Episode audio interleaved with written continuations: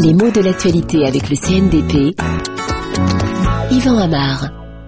Après le deuxième tour des élections régionales en France, est-ce qu'on se dirige vers un troisième tour social? C'est en tout cas ce qui a pu s'écrire dans la presse, en reprenant une expression qui bien sûr joue avec les mots. Hein. On sait que de nombreuses élections se jouent à deux tours, les électeurs se rendent deux fois aux urnes, sauf si un candidat ou une liste l'a emporté dès le premier tour avec un nombre de voix suffisant.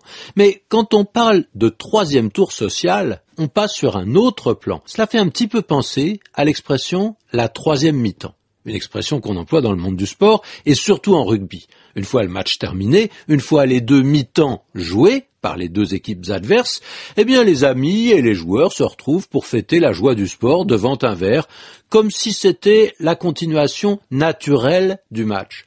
Seulement, ce n'est pas une vraie mi-temps, bien entendu. Hein.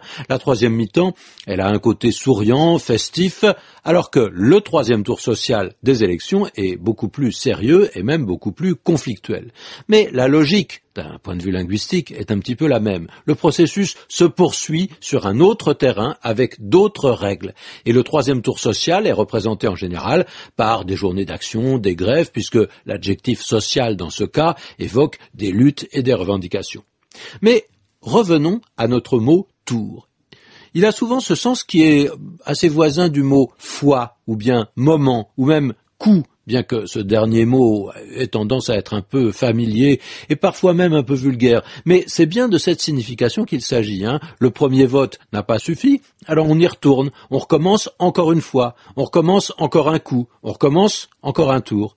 Ce qui est étrange, c'est la manière dont le mot tour a pu acquérir cette signification. Parce que il a d'abord signifié des moments qui se succèdent et on retrouve euh, cet usage très présent dans des expressions nombreuses hein, quand on attend quelque chose par exemple on fait la queue dans un magasin. Ah qui le tour? Ah c'est le tour de madame. Et ensuite ce sera le petit monsieur chauve là et, et enfin ce sera vous. Ce sera votre tour. Ainsi dit-on à chacun son tour. Il faut attendre son tour. Et l'idée de fonction qui se répète se retrouve aussi dans l'expression à tour de rôle et puis on a tour à tour qui signifie l'un puis l'autre.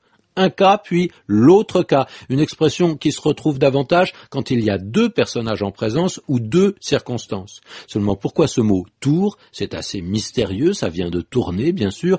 Ça correspond souvent à une idée de répétition parce que quand on tourne sur soi, on revient au point de départ et il n'y a plus qu'à recommencer.